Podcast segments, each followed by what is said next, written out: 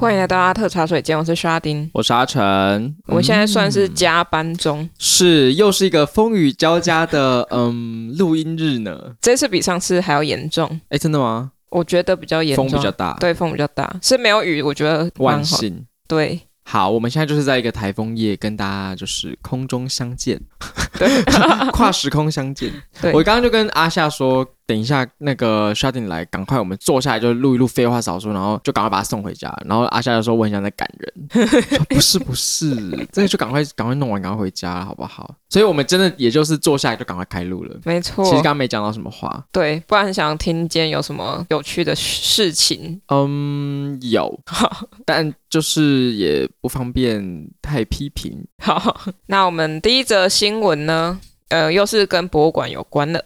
哦，嗯，然后这一次呢，也是一个嗯，短租短意的新闻，短租短意就是自自作主张、呃，对，自作主张的新闻。好，那我们的主角呢，艺术家叫做叫做夏维拉西蒙，嗯，然后他声称呢，他的个展呢遭到了算是。窃取作品的事件，嗯哼，好，那我们来看看这是什么事件哈。在上周，这个布鲁克林的艺术家叫做夏维拉西蒙，然后他就在 Instagram 上面指责皇后博物馆策展的疏失，因为他们呢，博物馆呢将这位西蒙艺术家的一件雕塑作品，他们就把这件作品重新用在之后下一位。艺术家的展览里面哦，听起来蛮诡异的。好，那二零二二年的十月呢，皇后区博物馆有一档名为 “Crisis Makes a Book Club”，它直翻的话叫做“危机催生读书俱乐部”。这档展览是刚刚我们说到的夏维拉西蒙，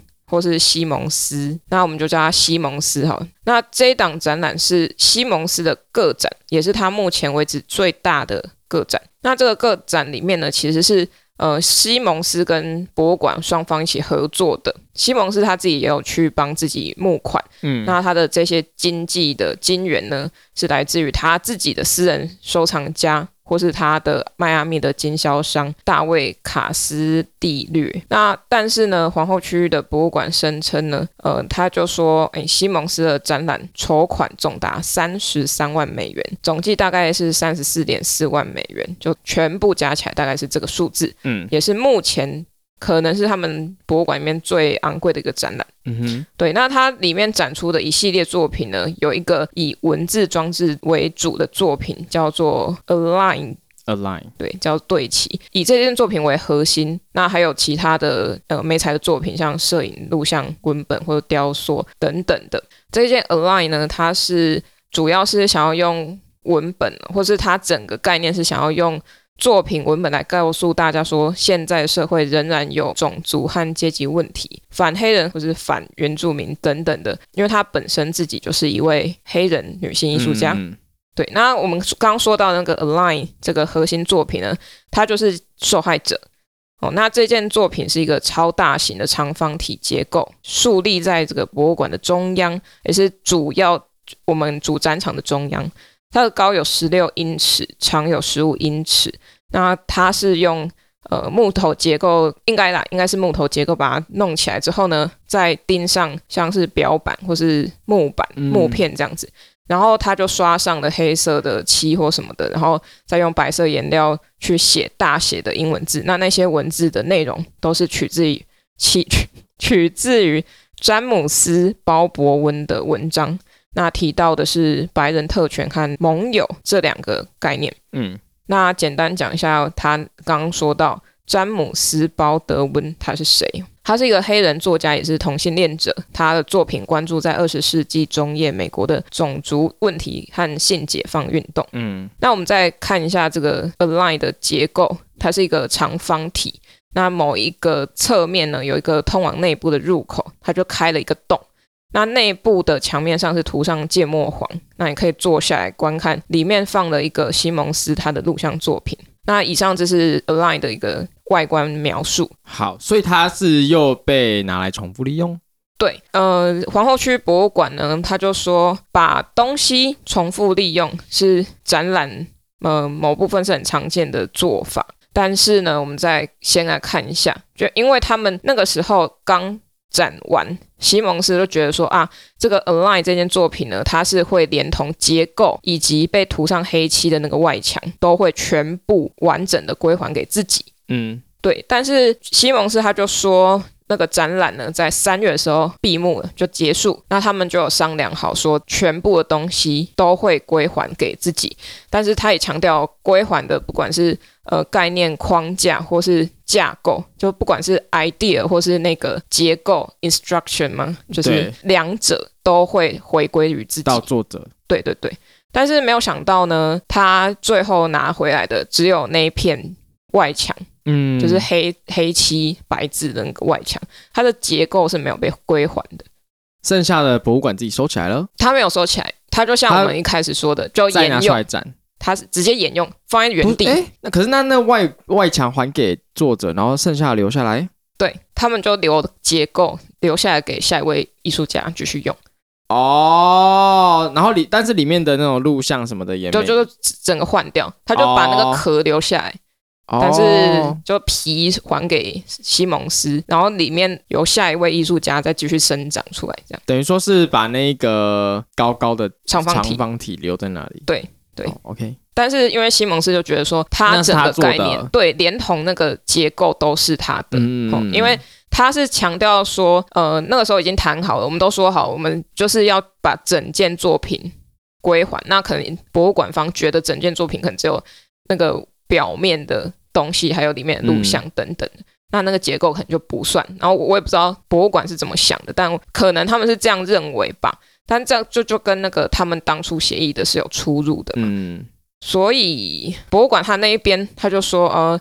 通常都是会把作品还给他嘛，也或是先看看说，呃，艺术家要怎么处理，因为有些人可能就想丢掉，或是怎样，嗯、可能是耗材。但是他们没有这样做，他就留给下一位是南非的艺术家继续使用，而且被涂成粉红色的。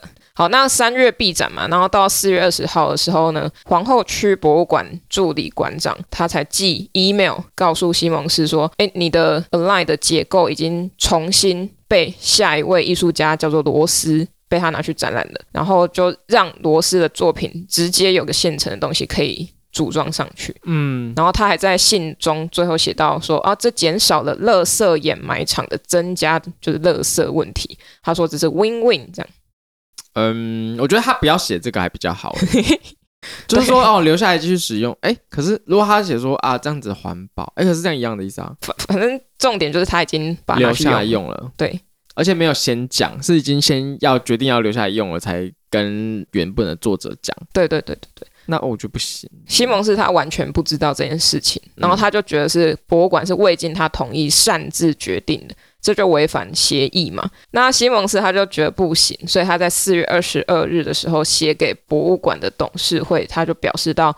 皇后区博物馆的行政人员、策展人员未经我同意、咨询或许可的情况下，利用我的作品给另一位艺术家的作品使用。那他的这个 Align 是作为个展，而且是特定地点制作的装置，而且他也表明说，博物馆没有告知就重新利用，是对他的工作 work 与劳动是什么 labor。Work 是作品哦，作品跟 labor 的侵犯哦，他就表明了这两点。嗯，那他其实说到装置作品是针对地点去做的这件事情，就像我们常说依场地改变，嗯嗯，哦，我们会特别标注会依场地改变尺寸还是什么什么形式等等哈，这是非常常见的。只要换了一个展出地点，尺寸就可能会改变，而且放的方式也可能会改变。对啊，对，所以他说的结构其实是。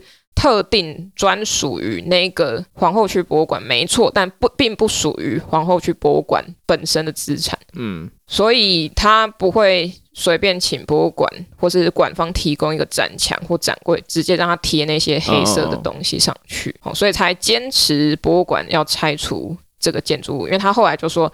你必须要帮我拆除，我们等下会讲哈。嗯、那我在猜啦，他的创作费也因为可能是自己筹款嘛，所以其实不管怎么样，也都嗯、呃、出钱的最多的还是自己，就是西蒙斯本人这一方。嗯、所以不管这个结构是不是要保留在博物馆，还是必须通过西蒙斯同意。对对，我是这样觉得。可是西蒙斯是请馆方拆除哦，对，他是请馆方拆除啊。那但他如果是当初是说，哎，请你们帮我拆掉，那博物馆就应该要拆嘛。那、嗯、如果西蒙斯是说，这个请你们帮我解决一下的话，你觉得博物馆？因为你觉得这样子，这样子是不是有一个灰色地带啊？对啊，这个请你们帮我处理啊，还有处理啊，就留给下一个人。假设是这样嘞，你觉得、哦？你觉得他有没有一个嗯，就是如果假设他是这样讲的话，有没有一个比较好的做法？就是说处理是怎么处理，就要讲清楚，对不对？就要问清楚说处理，那你是希望我们把它就是丢掉吗？还是你觉得就随便我们？对啊，还要写好吧？就是那个动词是什么？哦、oh，deal with，请你 deal with this。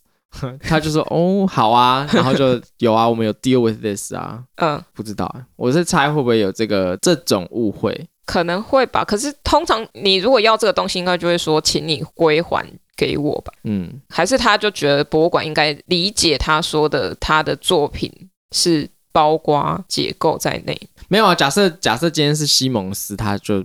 中间那个结构，他本来就没有要带走了哦，oh. 所以他跟博物馆说：“这个请你们帮我处理一下。”但是博物馆的处理一下，不知道到底是要还还给西蒙斯，或者是要呃把它丢掉，还是说要就是保留下来，博物馆可以自己用。说明博物馆本来就很想要这个东西，一定吧？我觉得很免免费的东西，免费的最好，对啊，而且都做好了，结构都做好了，而且现在最情何以堪的是下一个展出的艺术家，对啊，很可怜。他可能说不定也不知道这个是上一个人留下来的，说不定他想说，哎、啊，博物馆还有这个哦。对啊，对啊，对啊。哦，像像是可以举例啊，像绝对空间，他们某一档展览开始有一面墙，那面墙它本来是某个展览的一部分，然后后来那个艺术家也说，就把它留在原地，因为他也不知道搬去哪里。哦。所以他后来那个墙就会开始乱移动。哦，那一面可以移动的墙原本没有的、哦，对，没有，原本没有这样子、哦，对对对，哦，但是像这个就是艺术家本人他说，哦，就留在这边啊，没关系，对，就可以用。可是我觉得展馆方啊，应该也是要问一下说，那你要怎么处理？我可以给他选项，比如说，呃，你是要我们把它丢掉吗？还是你要呃，把你帮你寄回去？还是说我们沿用可以吗？对啊，对啊，要先问一下吧，哦、不然很尴尬。对啊，下一个人还不知道在用上一个人的作品，对，一部分也是尴尬。嗯嗯嗯。好，反正在四月二十三日呢，博物馆方他们就想要跟西蒙斯讨论跟解决问题，他们就打电话跟他聊天讨论。嗯、那馆方呢就同意了西蒙斯的要求。吼，那我把它列出来。第一点是要立即移除下一位艺术家，也是正在展哦，他已经开展了。嗯，这位罗斯南非艺术家使用的 Align 结构的作品，就是他那个结构要被拆掉，然后并处理 Align 的材料。嗯，第二点是让西蒙斯的工作室能拍摄作品被拆掉的影像作为档案记录。嗯，第三点是 Align 的结构不得重复，以供将来使用，就是可能他们拆完之后不是。直接破坏，可能是把它好好的分解，哦，但你不能使用。嗯，然后为了处理这件事情的拆除跟重建，替代螺丝作品的结构，就是刚刚说到南非艺术家的作品，他本来是用了 Align 的结构，但是他现在又要被砍掉重练了，所以博物馆呢需要时间，所以就希望，呃，他就在五月初的时候先暂时不对外开放十三天，嗯，来。呃，建构这个新的新的结构，OK，对对对，所以他就停了十三天，不对外开放。嗯，好，那完工后呢，皇后区博物馆执行馆长他就传 email 给西蒙斯汇报，哦，你的这个结构已经被销毁的照片。OK，好，那后来新的结构也做好了，我看到照片，它长相不一样，因为本来 Align 是一个长方体，然后有一面开一个小门，嗯，好，就一个洞。然后后来新的结构变成长方体，有三个面是密封的，然后第四个面是打开的。哦，开的。对对对，整个打开。总之最后西蒙斯他是没有提告的哈，只是不断的来回跟博物馆确认讨论跟拆除结构的事情。嗯，对。然后他觉得很难以置信，因为。他没有想过会有这这件事情，嗯，但他也质疑说，如果这件作品或者说这件作品的结构跟知名大咖已过世的唐纳德贾德这位艺术家，或是约瑟夫波伊斯就博伊斯等等有关的呃艺术家，就大咖的的话吗？对的话，博物馆会不会做同样的事情？哦，他指的同样的事情就是保留他们作品的结构，嗯，然后再拿去重新制作或调整。不太可能，我也觉得不太可能。对因为他如果是比如说 Bowie 的作品，一定是每一个小零件都会被保留起来，啊、都会被视为是作品的一部分，说不定连可能铺地板的纸，对啊，对对对，之类的都会被留下来。嗯嗯嗯，对啊，没错，不会随便随随便便拿去送人什么的啊，或者是给下一个人用。可是真的整起新闻，我觉得最衰的就是那个罗斯先生呢、欸，他先生吗？哎、啊。欸不知道，不知道，不确定。罗斯艺术家，对啊，而且他都没有讲话哦，就是最衰最衰的作品都已经做好了，他说不定根本不知道那是什么东西，就想说，哎，有这个哎，那就看到这个东西，想说有一些想法，那就用这个做做看，然后就做完之后，他被拆掉，还被停止展出十三天，啊，假可怜哦。对啊，很可怜。但是说来说去，还是皇后区博物馆的问题啦。对。我觉得他们可能是没有发现，不是什么水逆，有时候是沟通有问题嘛。对啊，对啊，他们可以参考一下。嗯，可能要去订阅一下唐吉阳的那个每月运势。哦，对对对。好，好，那这以上就是这一个算乌龙吗？你觉得这算乌龙事件吗？我觉得不是乌龙哎，因为最后博物馆他没有道歉，嗯，他他也没有说哦这个协议到底是怎么样，他就是照着。西蒙斯最后的要求走，对，然后就说他展览很棒啊，很精彩什么的，嗯，对，所以我觉得是可能自己知道错了，就赶快是出包，对对对，反正就就不要再说什么道歉，就直接解决吧。好，下一则新闻呢，在是在墨西哥玛雅火车路线上发现了雕刻的海螺项链。好。墨西哥国家人类学和历史研究所呢，就叫做 INAH。好，在墨西哥东部的一个叫做尼古拉斯布拉沃镇的玛雅火车项目的建设上面呢，就进行了相关的考古发掘。领导发掘工作的这个科学家呢，叫做马里塞拉卡，好，马里塞拉萨拉，马里塞，名字一定要这样子，不能就叫做。卡洛琳之类的吗？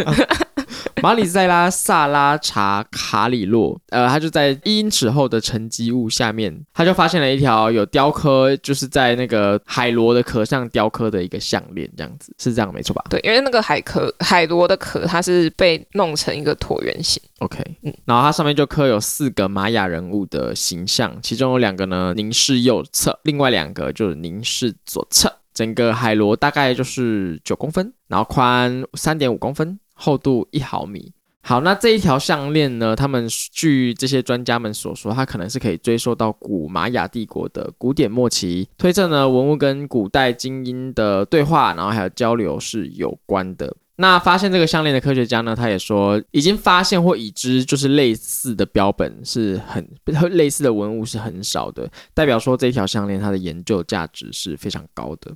那目前呢，国家人类学和历史研究所正在研究这条项链，并有考虑要来展出这条项链。那我来跟大家讲一下玛雅火车计划是什么东西，听起来很酷哦，是什么观光列车吗？对，是算是观光列车的一个发展路线。好，那它的第一部分呢，其实有耗资就是九十八亿美元，全长一千五百公里，哇，好长哦！全长一千五百公里的铁路线，那包括了二十个车站，连接尤加敦半岛的。主要的一些玛雅考古的地址，那尤加敦州呢，就是现在墨西哥主要的旅游地点，也是原住民玛雅人的家园。这样子，在这个州的境内呢，就有玛雅文化乌斯马尔的遗址。你会想要去玛雅看看吗？我同学好像有去过，哎，真的、哦，因为好冷门呢，而且是不是因为墨西哥好像离台湾要到达好像非常非常难呢？很难吧？在还在南半球，哎。对啊，好遥远哦，想到就头痛，可能要搭飞机三十几个小时那种。哎，你 OK 吗？啊，我老老骨头了，有点难。如果是商务舱就 OK，不想下飞机。好，那这个火车的计划是什么呢？它就是墨西哥总统在总统大选的时候许下的一个承诺，所以就是必须要实现，而且还必须要在二零二四年任期结束之前就要完成。那预计是十二月就要开始。运营哎，十二月就要开始运营啊！现在他还在挖，然后还在还在建，还在建，那可怜。我觉得他应该是部分开通啦，就是可能开通一一两站这样。对对对，他要先让大家过过瘾啊，然后就说：“哎，我们预计二零二四年会完成，然后再把烂摊子交给下一个。”对呀、啊，就是会像之前那个什么，可是我啊，这个举例好像不太。不太恰当。但是就是像那个高雄的环状轻轨，它不是一开始也是只有一小段？对对对，对啊，然后后面就可以慢慢来，就说有啊有没有没有开、啊？对对有开的，承诺有兑现，对，堵住大家的嘴。嗯，而且最近台南也在重铺马路，有吗？我们家那里有。到底在干嘛？我觉得是正机、呃，没有，我觉得耗预算，我觉得他们没有什么预算，只是他们要正机，因为现在要选举了，明年要选举了。铺马路的确是一个立竿见影的政绩喽。对，虽然我们都知道他是要做政绩，但是不得不说，骑在新的马路还是蛮爽的。对，因为对啊，你看像这种东西，选民就有感啊。对了，你就是一开始挖，然后大家就说哦，有有有有铺，大家每个人都看得到。嗯嗯嗯嗯，然后骑在上面爽，就心情也爽。对，就会投给他。不行，但是我们不行，我们要看更深入的问题。对对对。好，那墨西哥政府呢就不断强调说，有了玛雅火车就可以让尤加敦州创造大约一百万个就业机会，古代遗址呢就可以吸引游客，带动观光，有钱赚，经济成长翻倍，就不会再贫困了。有的人呢则认为说，旅游业的成长会造成毒贩或者是人口贩运的一些问题。诶，为什么？可是我觉得墨西哥本身就很有这些问题。对啊，是因为旅游吗？旅游可能那边比较多人可以抢劫啊，然后或是抓人去卖之类的。可是旅游业比较兴盛的时候，不就会变成说，哎，那因为会加入贩毒集团，或者是会加入那种就是黑社会的，不就是因为他们是底层吗？哦，是这样吗？是啊，因为毒枭会比政府还要对人民更好，所以你在贫困的时候，你一定会觉得说毒枭对我比较好，那为什么我不去加入他？哦，oh. 对啊，真的，而且那他们那边的毒枭还会铺帮你铺路哦，他就自他们自费，然后帮你或或者创造就业机会，他们反而是人民对毒枭的情感是比的连结是比政府还要更深的。但是如果政府把这边弄成观光区，是不是大家有工作会会反感？会吗？我不知道。可是大家有工作，应该就不会觉得毒枭会给他好处啊，因为他自己就得到那些好处啦，哦，oh. 赚得到钱啊，而且反而会。这一区的人就会觉得说，你们这样子搞，我们这边子观光会不好啊，所以反而会把它变成很干净什么的啊。哦，好好，对不对？我不知道哎、欸，会吗？巴黎一样脏，在文明都一样。纽约嗯一样脏，一样要尿尿在路边。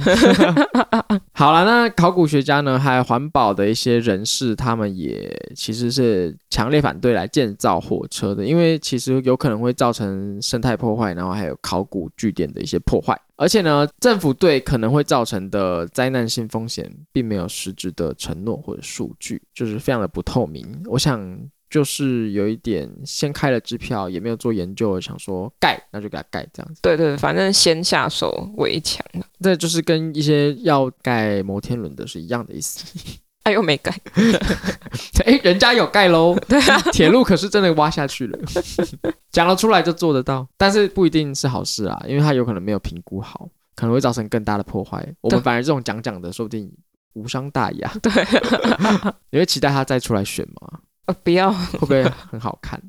好看是好看，但是 万一真的上了，就是啊，头痛。对啊，好，那同样位于尤加敦半岛的一个知名天然景，对古代玛雅人来说，其实是一个非常神圣的地方。那周围的一些文物啊、祭坛还有神殿是非常非常的多，还有四十多座复杂的地下仪式寺庙。但是这个天然景啊，已经怎么样？已经出现了坍塌，人民呢就担心说盖铁路这个一盖下去啊，就会造成更多的破坏，然后还有污染生态系统。墨西哥政府有委托这个国家人类学和历史研究所，沿着这个玛雅火车路线进行一个初步的研究和发掘。那这个 INAH 啊，就是刚刚那个什么人类学，巴拉巴拉巴拉那个啊，它在开挖以来就发布了多项发现的报告，包括了三千多个前西班牙时期的建筑，八十多个墓地和数千件稀有的物品。像是有一千多年历史保存完好的玛雅独木舟。好，那可能是因为要呃，为了不要再让这个玛雅火车计划再中断了，所以墨西哥政府他们就隐匿了大量的发掘这些考古发现的这种事件。就是刚刚不是有说那个什么三千多个什么？哎，这就不就跟那个吗？哎，不小心拍太大力，这不就跟那个吗？台湾就是盖房子，然后挖到文物，然后就隐匿不报，对啊，为了不要停工吗？对，然后又把它回填。因为要挖就很麻烦，你要找人鉴定啊，然后怎样怎样，时时间就要往后延期。可是是不对的事情呢、啊，那、啊、没办法啊，这就是现实。没关系，你就是开通一站，我们不会骂你。剩下的你慢慢挖啊，要、啊、不然那些东西，哎，玛雅已经很少东西，然后你还在给他这样子破坏掉。他其实蛮奇怪，他要促进观光，然后又不想要把这些文物把它出土。对啊，讨靠背什么？你这样子没有东西，观光在哪里？观光在哪里？这样不是很奇怪吗？那刚刚有说墨西哥政府他们是隐匿实情嘛？那也有人说是现在因为不公开或怎样怎样，或是发现那边有遗址，所以大家就会去那边去抢劫或是偷东西。哈好，那也有知情人士他就说，这次的玛雅火车的考古挖掘行动，它是强制的研究。哦，就是刚刚他们不是聘请了那个 INAH 这个。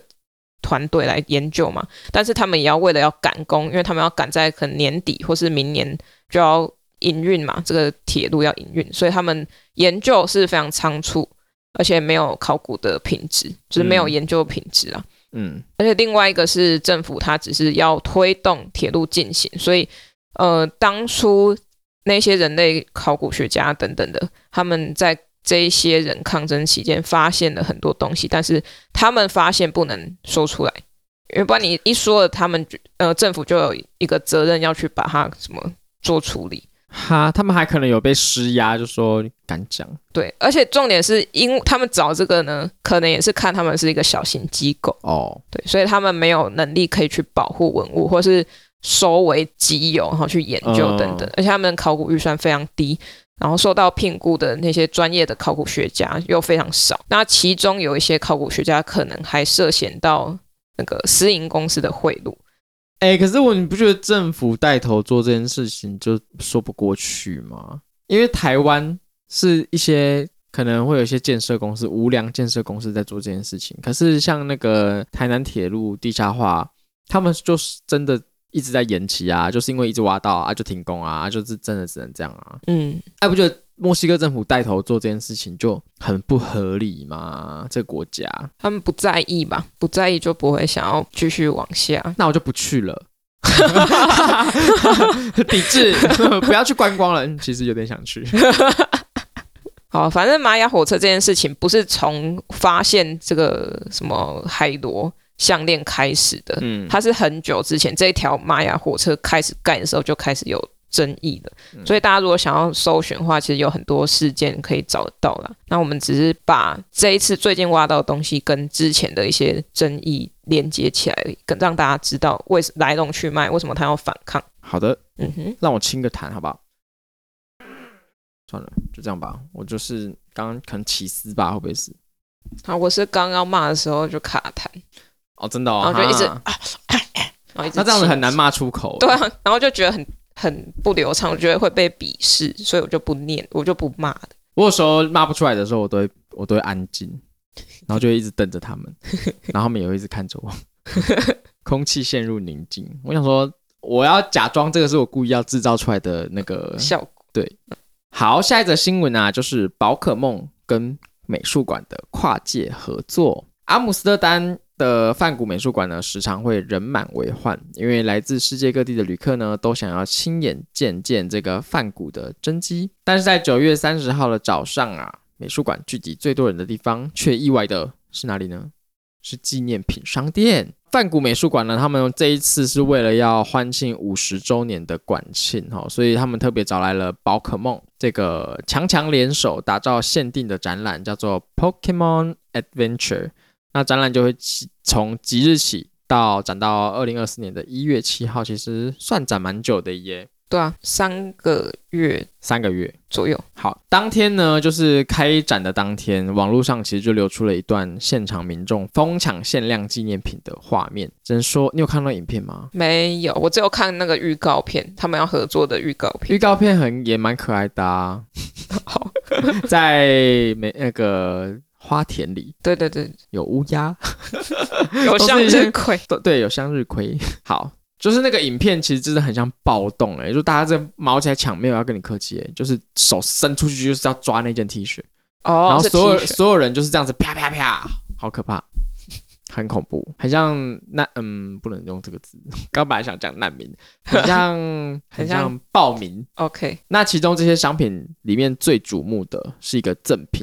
只要是入场然后就完成指定任务、寻宝任务的人，他就可以获得一张皮卡丘的限定卡片，就是阿成本人有在玩的那个宝可梦卡牌游戏，就是我在抽、我在玩的那个游戏。对，那顺道一提，就是我我十月二十一号要去台中打全国赛。这个是大家都可以报名吗？这个是大家都可以报名，但不是每个人都可以去，因为他要抽签。哦，是哦，你很认真呢。我有抽到哦，我有抽到。你有每天练习吗？没有，但是我这我昨天、今天，嗯，我昨天我昨天有买新的卡牌，我要扩充我的那个加强我的卡牌了。好。所以可以用自己的，要用自己的牌。他要用自己的卡，你要自己先组好牌，然后你要在比赛之前，你要先上网去登录你要用的卡牌，你的牌组，你要先让官方知道你要用什么牌组，然后他会用那个牌组，会再去配对，配对你的对手。啊啊！这样他们可以做可能强的弱的，我不知道他是不是依照那个牌组，我觉得他可能多多少少会依照牌组去看呢、欸。啊。但是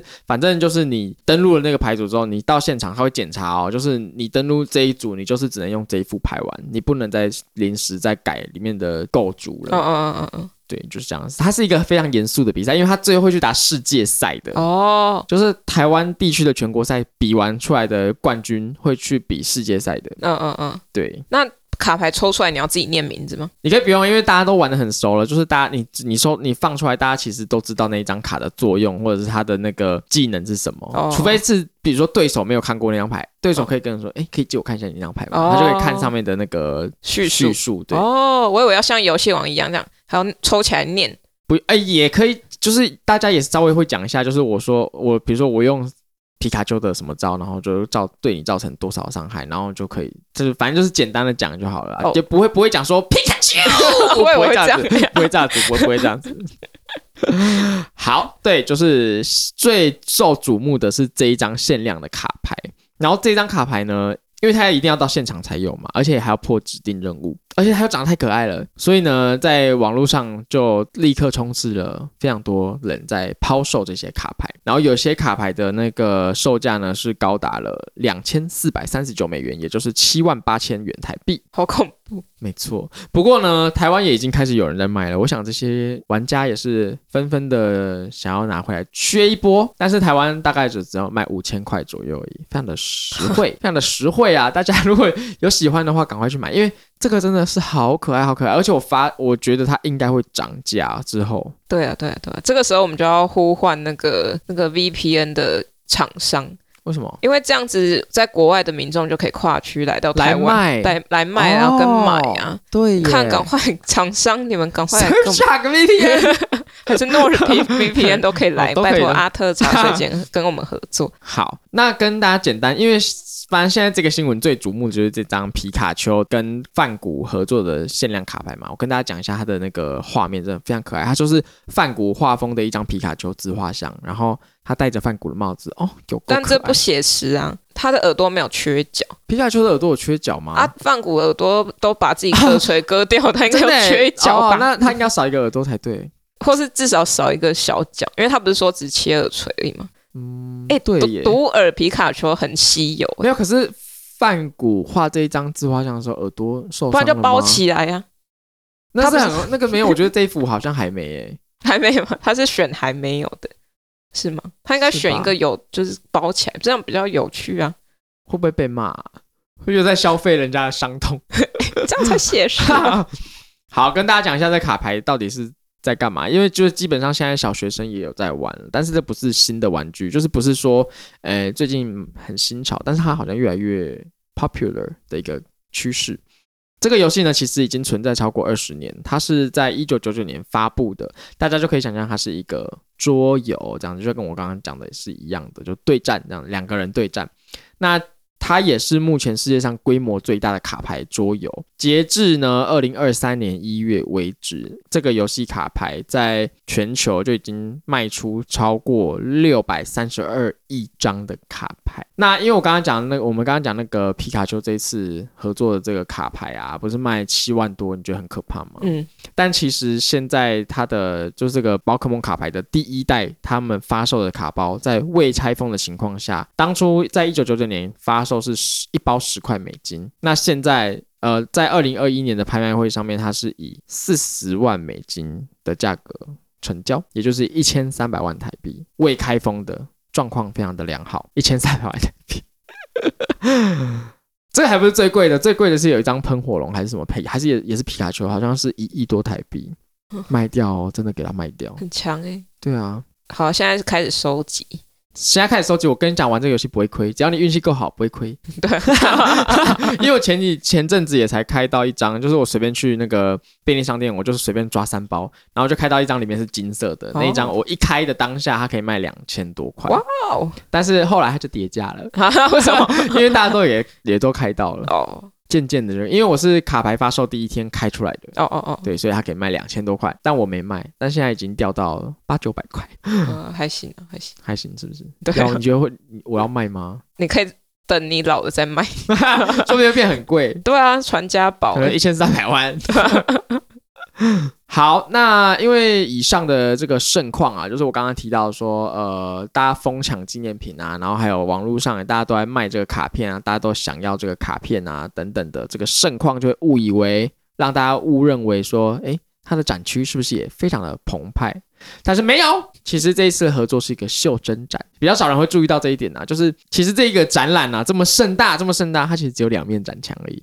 总共六件作品，而且六件作品都是很小的，可能 A 四的大小。输出品吗？不是不是，它是原原画，它是有请那个日本他们专门在为宝可梦卡牌画图的那个绘师哦来创作这六幅作品的。我以为是找专门仿梵谷画的人来画，不是，他们这六个人都是专门在画宝可梦卡牌的。哦，我手上也有这一个画皮卡丘的这个人的卡牌。所以它不是全画所有的牌，它是可能画几张。对，因为他们的每张卡牌的左下角都会有这个作者的名字。哦，对，好，因为我刚刚讲到这是一个袖珍展哈，就是这一次梵谷跟宝可梦合作的绘师，我刚刚有讲到都是全部都是长期合作，宝可梦公司长期合作的画家这样子，所以这一次他们在展场上也有用自己的名字挂上去来展示这些作品。那有一点，你有没有觉得蛮有趣的？就是其实范谷他非常热衷于日本艺术，没错。然后你觉得他有想过有一天他自己的作品会跟日本最知名的动画合作吗？他应该没想过吧？你不觉得这个联动很好笑吗？他们好像没有主打这一点，但是我自己觉得，我默默想到这一点，我就觉得不知道范谷心情怎么样。他他嗯，他开心吗？他喜欢的是浮世绘，但他会喜欢 Pokemon 吗？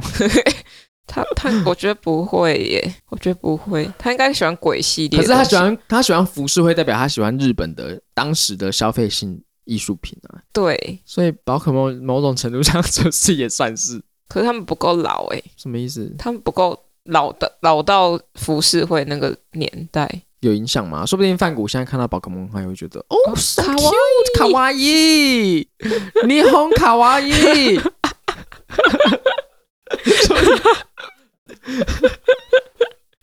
不知道喽，不知道范谷先生会怎么样觉得，还是他根本就笑不出来，耳朵也不见了，爱人也离他而去，可能吧？没又没又没钱，他需要宝可梦陪伴哦，他需要什么？是这样子，他需要谁？哪一个角色？哪一只比较适合陪伴？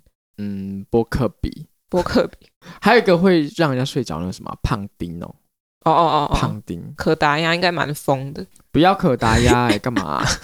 鲤鱼王超肥，大葱鸭，他可以每天吃葱。对，好。那除了我刚刚提到的那一个啦，我自己默默心里面在觉得说蛮有趣的那个、嗯、这个点，ArtNet News 呢，它也在文章，就这个网站，他们也在文章里面有提到说，其实针对一个比较少人关注的点来提到一个疑问哦，这个就比较严肃了一点，就是说梵谷和宝可梦的联手，当然他们觉得是取得巨大的商业成功，没错。但是在整个博物馆的展品作为背景之下，宝可梦会不会有一点显得刺耳呢？怎么说？他就说，当你走进博物馆观看范谷的画作，你很快就会透过范谷自我造成的枪伤，然后还有西奥范谷，就是范谷的哥哥，在他最心爱的弟弟范谷离世之后呢，他健康状况恶化，最后郁郁而终。透过这样子的事件来阅读这位陷入困境的画家的死亡细节。那楼下的宝可梦会不会显得不符合时宜了呢？会不会呢？好像有点哈，有一点点的。对，对他这个文章里面提到这个点，我当下看的时候也想说，诶，对呢。可是后来想想，会不会其实有需要这么较真儿吗？心态不一样吧。就是梵谷他的作品是到后期是很伤心，没错啊。可是会不会有点矫枉过正啊？就是他一定要始终如此悲伤吗？然后都没有没有办法让，就是用一些比较欢乐的手法让大家更了解这位艺术家。可是其实啦，其实再说再换一个角度来说，梵谷还有需要让大家再多认识他吗？谁不知道梵谷是什么啊？可是可能就知道他割耳朵自杀。你说没有更深入的了解？对啊，可是跟皮卡丘合作会对梵谷有什么更深入的了解吗？其实不会啊，只是把人流带进去了。对啦，把人流带进来，然后进去就是小熊好悲伤，然后再出去狂买纪念品这样子，好好复杂的情绪。哎，所以他们是纪念品部是没有不能直接进去的，是要买票才能进去哦。对，好吧，那那这没有没有帮助哎。可能就是一个赚钱，然后还有流量曝光度的手法。对啊，对啊，对啊。但的确蛮吸睛的，是毋庸置疑啊。嗯，只是说，如果你再把范谷他的人生经历，然后还有他的画作放到这边这里面一起来看的话，你就会觉得说，楼下的那个欢乐的气氛，可能真的是有一点不适合，是有有有点。可是我觉得这个。应该也是必要的过程吧，他你都要找一个欢乐的东西来联名的，因为你也不能找一个很悲伤的事情来联名啊。你说梵谷美术馆，然后跟心理师 联联合出一个什么谈忧郁症的书，然后全部都是梵谷的画风，这样子有会流量吗？比较不会有，一可能会有，可是不会宝可梦这么多。就是哦，有趣有趣，可是就没有话题。宝可梦宝可梦就有话题，对，有话题，而且有很多只可以谈。对啊，对，有向日葵，又有皮卡丘，还有谁？伊布吗？有伊布吗？啊，有一幅是伊布的哦，然后还有一一幅是图图犬，图图犬，图图犬，它就是一只会画画的宝可梦，超可爱的，是粉红色那个吗？不是，它是它是一只狗，它是蛮新的宝可梦啊，因为它本来就是一只会画画的宝可梦。哦，我看到了，有一个戴贝雷帽类似，对，哦、很可爱，然后它就变成哦，好可爱。好啦，对了，这个就是提供给大家一个想想看，这则新闻，这则新这则新闻非常的 非常的奸诈，就是前面就说好可爱好可爱好可爱，然后就后来你想想看，合理吗？好，就是这样子。那跟大家说一下啦，就是如果大家有想知道的话，那一张宝可梦卡牌啊，皮卡丘那一张，嗯哼，它一样是可以玩的哦。它不是只有收藏价值，它一样是可以在战斗场上攻击的。嗯，那攻击呢非常之烂，它绝招叫做皮卡 Portrait，就是皮卡自画像。它耗费一颗能量，一颗电属性能量，然后它的效果呢是可以在你的牌库中选择另外一张皮卡丘放在你的备战区，然后重洗你的牌库，结束这回合。它甚至它不会对对手对手造成任何伤害，它只能画自画像。就是你这多加一只宝可梦，多加一只皮卡丘这样。哎，那 basic 是什么意思？基础宝可梦哦，它可以进化成一阶进化、二阶进化这样。像皮卡丘嘛，它可以进化成雷丘。哦，好，宝可梦大师，我会不会不小心变成那个、啊？不小心变成全国大赛冠军呢、啊？会吗？欸、小朋友也这样跟我讲哎，他说 会吗？哎、欸，那感觉要运气要好哎。我说不一定啊，你哪知道啊？我以后如果变冠军的话，我就不来教课了，我 我专门去打宝可梦大赛了，不要别别想我。好啦，今天的新闻就就到这到这喽。哎、欸，我们今天这样才讲两则、三则新闻，可以，可时间够就好。好了好了，不用再拖时间了，我们赶快录一录，赶快要回家了。现现在是啊，这个也太可爱了吧，明信片，放进去。好了，赶快赶快下定要回家了，这边已经开始狂风暴雨了。没关系，伊布也很可爱啊，我最不喜欢的是这个哎、欸，乌鸦那个有宝可梦吗？我应该要选皮卡丘吧，我觉得皮卡丘那张就是最好看的、啊。我觉得向日葵有点有点可怕，就他笑得很阴险、啊，我不喜欢的、欸。呃，图图犬也蛮可怕，因为他背光啊，对，很阴森诶，他表情是有点蛮阴森的。把皮卡丘那个配色最好啊、欸！我以为向日葵那张是全部都是向日葵，没有没有，它里面只有一只而已。我不喜欢呢、欸，因为我觉得它有点笑太开了，我不喜欢呢、欸。我本来也没有喜欢那只宝可梦啊，我觉得它笑得很假、欸。那它的攻击是什么？你有那张？没有，他他其他的都没有变成那个卡牌，卡牌都是跟范谷的，只有啊啊！我说你自己的牌库，我没有哎、欸，我没有。但我有图图犬，图图犬的攻击是什么？图图犬攻击是你可以再多抽三张牌。哦，卡比里面里面联名最强的宝可梦应该是卡比兽。它可以干嘛？让别人卡比兽一回合是不是？没有，他自己会停止一回合，因为他打完他要睡觉了。他的攻击就是很痛，他打你很大力，但是下一回合他会睡觉。哦，对，好，结尾回家了。